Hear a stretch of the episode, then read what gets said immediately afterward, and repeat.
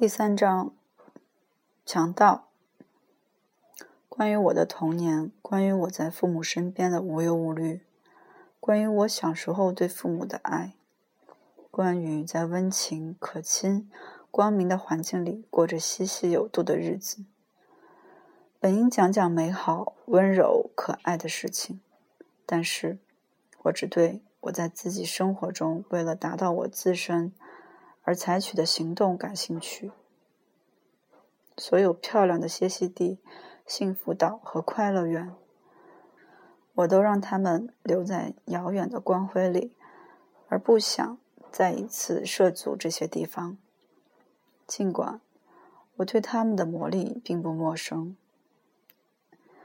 因此，只要我还在叙述我小时候的事情，我讲的就是那时我所了解到的新事物。这些事物激励我向前，把我拽离原地。老是有这些碰撞来自另一个世界，随之总是带来恐惧、压力和内疚。碰撞总是带着变革性，威胁着我乐意安居其中的宁静。到了那种年龄了。我该重新发现，在我自身中生存的一种根植于深层、在符合规矩的光明世界里必须潜藏起来的欲望了。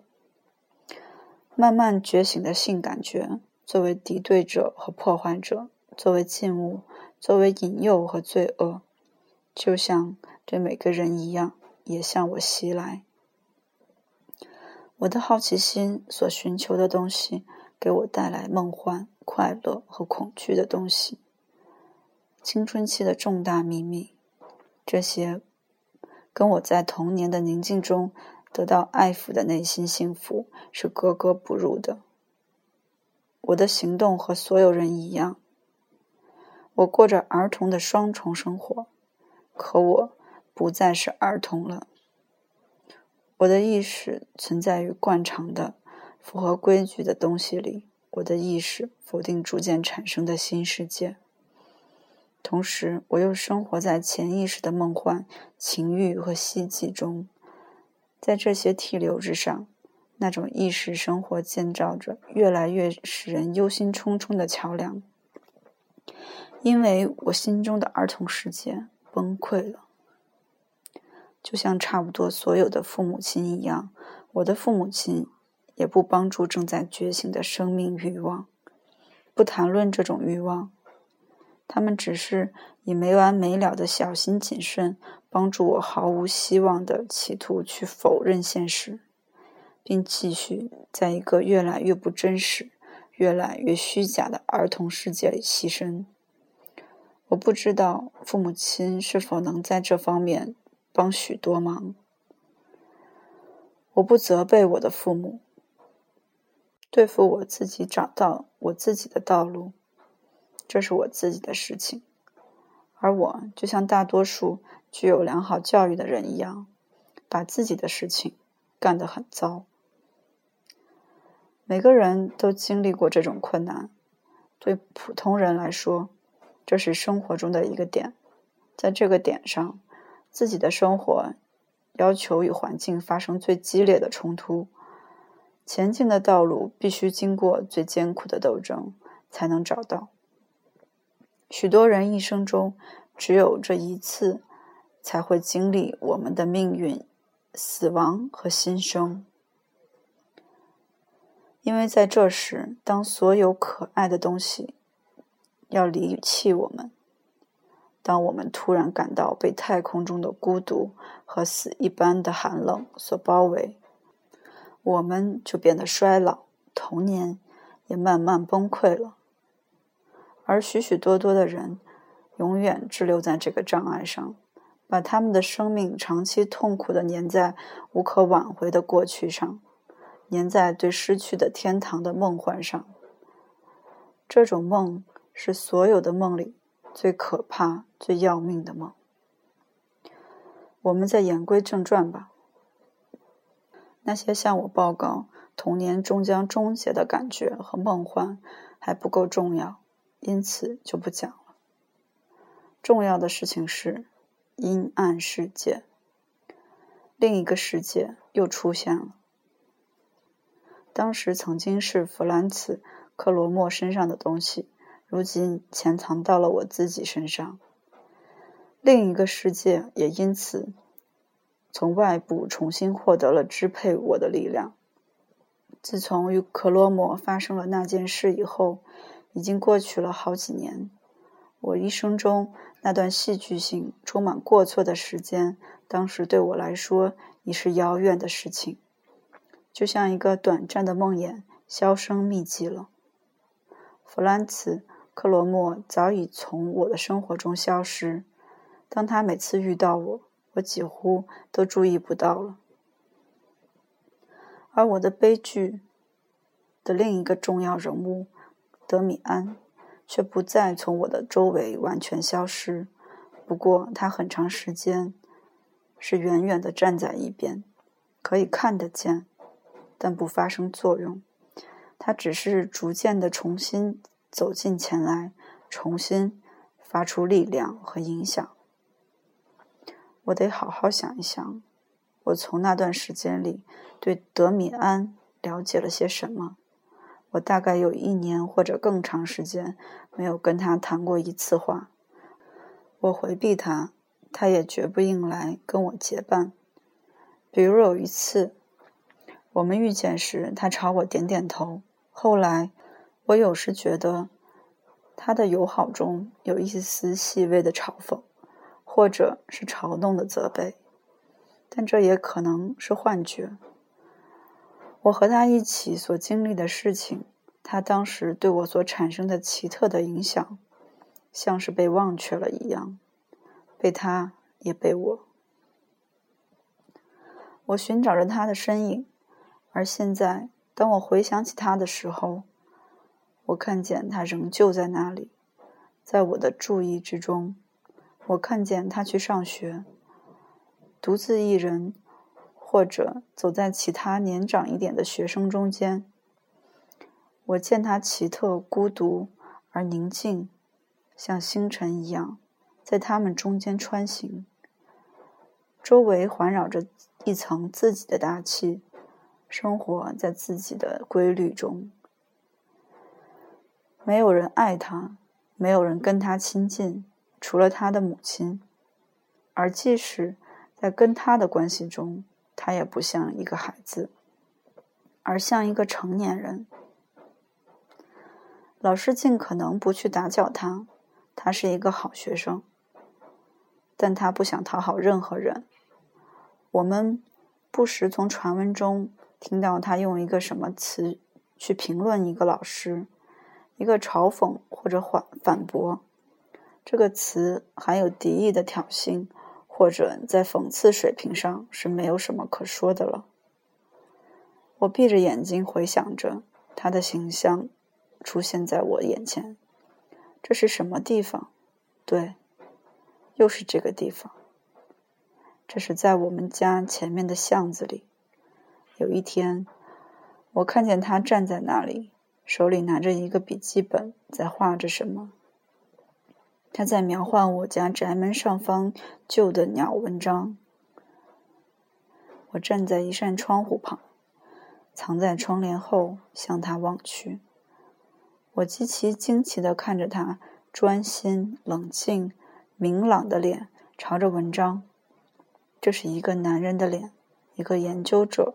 或者艺术家的脸，从容不迫，意志坚定，特别明朗而冷静，带着一双内行的眼睛。他又出现在我眼前，那是不久以后在街上。我们放学回来，大家都围着一匹倒在地上的马站着，马躺着，仍套在一辆农夫车子的车辕上。他可怜的张着鼻孔，吸着空气，探寻着什么。血从一个看不见的伤口里流出来，使得马身边的街道上白色的灰尘也慢慢吸足了血，而变黑了。当我感到一阵恶心，从这个情景前转身离开时，我看见了德米安的脸。他没有往前挤，他站在最后面，舒坦自在，相当雅致。他就是这个样子。他的目光像是盯着马的头，目光里又是这种深沉的、宁静的，几乎是狂热的，却又是冷静的全神贯注。我不由得久久地盯着他看，但我感觉到，还远不是意识到某些非常独特的东西。我看着德米安的脸，不仅看到他的脸不是孩子的脸，而是一个成年的脸，而且还看到，我相信看到或者感觉到，这也不只是一个成年人的脸，而且还是别的什么东西。其中好像还有一张女人脸上的某些东西。刹那间，我尤其觉得这张脸不是男人的，也不是孩子的，不老也不小，而不知怎么像几千年的脸，像是永恒的脸，带着与我们生活的历史时代所不同的历史时代打上的印记。动物看上去可能是这样。或者树木，或者星辰，这点我不知道。我没有确切的感觉到我现在作为成年人所谈论的这些东西，而是感觉到一些类似的东西。也许它威严美丽的，也许我喜欢它，也许我又讨厌他，就是这点也不能肯定。我只看见他不同于我们，他像一个动物。或者像一种精神，或者像一幅画。我不知道它是什么，但它和我们大家都不一样，难以想象的不一样。回忆没有给我带来更多的东西，也许就连这些，也是部分的从后来的印象中获得的。直到我的年龄大了好几岁之后，才又跟他。密切的接触起来。德米安没有像习俗所要求的那样，在到了那个年龄后去教堂受坚信礼，就连这点也很快又和传闻联系在一起了。学校又在传说，他原本是个犹太人，或者不是犹太人，而是一个异教徒。其他人说，他和他的母亲不信任何教。或者属于一个神话般的可怕教派。我想我也听到过与此有关的猜疑。他像跟一个恋人一样，跟他母亲生活在一起。也许情况是这样。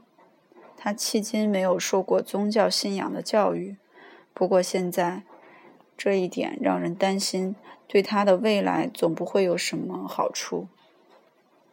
不管怎样，在他比同龄人晚了两年之后，他母亲现在还是决定让他参加坚信礼课。因此，他成为我坚信礼课的同学已有几个月了。一段时间里，我完全不跟他来往，我不想跟他掺和在一起。我觉得他身上的谣传和秘密太多了，不过尤其妨碍我的。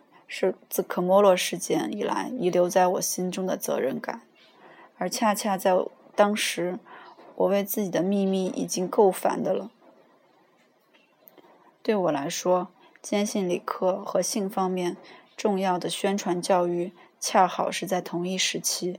尽管我有着良好的愿望，但我对好心教导的兴趣还是因此受到了很大的损害。牧师所讲的东西处在离我遥远的宁静而神圣的非现实之中。这些东西也许非常美好而珍贵，但绝不是现实的、激动人心的。而其他那些东西，倒恰恰是极其现实而又激动人心的。这种状态，越是使我对这项课程漠不关心。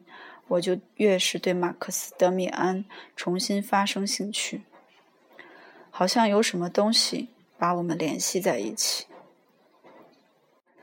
我得尽可能仔细的探究这根线。就我所能回忆的而言，事情开始于大清早的一小时之内。那时教室里还点着蜡烛，我们的牧师来讲该隐和亚伯的故事。我几乎没有注意，我很困倦，几乎没有专心听。这时，牧师提高了声音，告诫地讲起该隐的标记。在这一瞬间，我感觉到。一种触碰或者提醒，我抬眼一望，看见德米安的脸从前面几排长凳那儿回头朝我转过来，带着一双明亮而会说话的眼睛，眼睛里的表情好像既嘲笑又认真。他只看了我一会儿，我突然急切地倾听起牧师的话来，听他讲该隐及其标记。并感到我的内心深处在说：“事情不是他所教导的那样。”我们也可以做不同的评价，对此可以进行批评。这一分钟里，德米安和我之间产生了一种联系。奇怪的是，这种有些息息相关的感觉刚刚在心灵中出现，我就对看见他还不可思议地转入了空间范围。我不知道，这是他自己能做出这种安排，还是纯粹的巧合。当时我还非常相信巧合。没过几天，德米安在上宗教课的时候忽然换了座位，就坐在我前面。我还记得，在早晨坐满了人的教室所发出的一股难闻的平民院空气中。我是多么喜欢从他脖子上吸进柔和的新鲜的肥皂味啊！过了几天，他又换了座位，这次坐在我旁边，坐了整整一个冬春。上午的课程全部都变了样，这些课不再令人疲倦而无聊了。我高兴地盼望上这些课。有时我们俩人以极大的注意力倾听牧师的讲课，我的邻座一个眼神就足以向我指出一个奇特的故事，一句少见的警句。他的另一个眼神，一个完全确定的眼神，又足以提醒我，在我心里引起的批评和怀疑。但是我们常常是坏学生。讲课一点也不听，德米安对老师和同学总是彬彬有礼。我从未看见他干男学生的那些蠢事，从未听到他大声说笑。他从不招惹老师责备，但是他很会小心翼翼的，更多是用暗号和眼神，而不是用悄悄话使我参加他自己的活动。这些活动。有一部分很奇怪，比如他告诉我他对学生中哪些人感兴趣，他用什么方法研究他们。有些人他了解的非常准确。他在上课前对我说：“如果我用大拇指对你做暗号，那就是谁和谁将寻找我们，或是挠脖子等等。”接着。当我在上课期间常常几乎不再往这上面想的时候，马克思突然用引人注目的手势把大拇指转向我。我迅速朝被指出的学生望去，看见他每次都像是被金属丝牵拉着的似的，做出所要求的动作。我缠着马克思，要他也在老师身上试一下，但他不想这样做。但是有一次，我来上课时对他说：“我今天功课没有做好，非常不希望牧师今天来问我什么。”这次他帮了我的忙。牧师想找一个学生背一段基督教的教义问答手册。他扫视的眼睛停在我不知所措的脸上。他慢慢的走过来，向我伸出手指，就要叫出我的名字来。这时，他突然不知是走了神，还是焦躁起来，拉着他的领子，朝一动不动的看着他的脸的德米安走去，像要问他什么，但是又出人意料的转身离开了，咳嗽了一会儿，然后叫了另一个学生。当这些玩笑使我感到非常开心时，我才逐渐发现我的朋友也常常跟我开同样的玩笑。曾经发生过这样的事情：我在上学经过的路上，突然感觉到德米安隔着一段路走在我后面，而当我转过身去，他果然在那儿。你到底能不能不使别人必须按你的意思进行思考？我问他。他很乐意的做了答复，用他那种大人的样子，从容而又客观。不，他说，这我做不到。那就是说，人们没有自由意志，即使牧师这样做也一样。既不是另一个人要怎么想就能怎么想，也不是我要怎么想他就会怎么想。但是。你可以好好的观察某个人，然后你常常以相当精确的说出他在想什么或者感觉到什么，于是你多半也能预言他在下一个瞬间将会干什么。这非常简单，人们就是不了解。当然，这需要练习。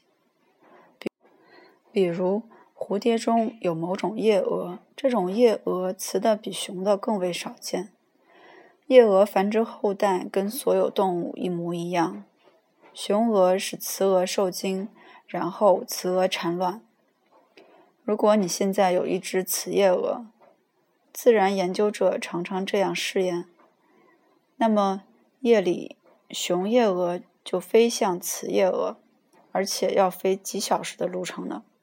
几小时路程，你想想。所有这些夜蛾在许多公里以外就感觉这唯一的雌夜蛾，它就在这个地区。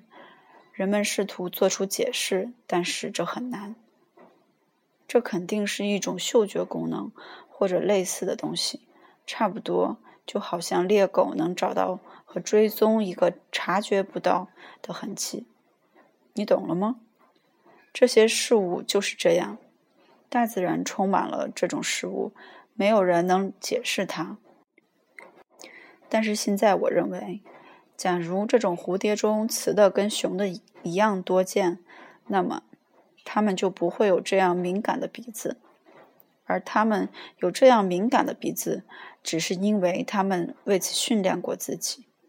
如果如果一个动物或者人，把自己全部的注意力和整个意志对准一个确定的事物，那么他就能找到这个事物。就是这样。你所问的事情也跟这一模一样。请仔仔细细的观察一个人吧，这样你对他就会了解的比他本身还多。我差一点说出“侧心术”这个词，从而使他回忆起过去了这么久的。可罗莫事件的情景，但是现在这也成了我们俩之间的一件稀奇事。无论是他还是我，都从不对他几年前曾如此认真的介入我的生活做出一丁点儿的暗示。好像我们之间以前从未有过什么事情，或者我们中的每一个都坚信另一个已经忘记了这件事情。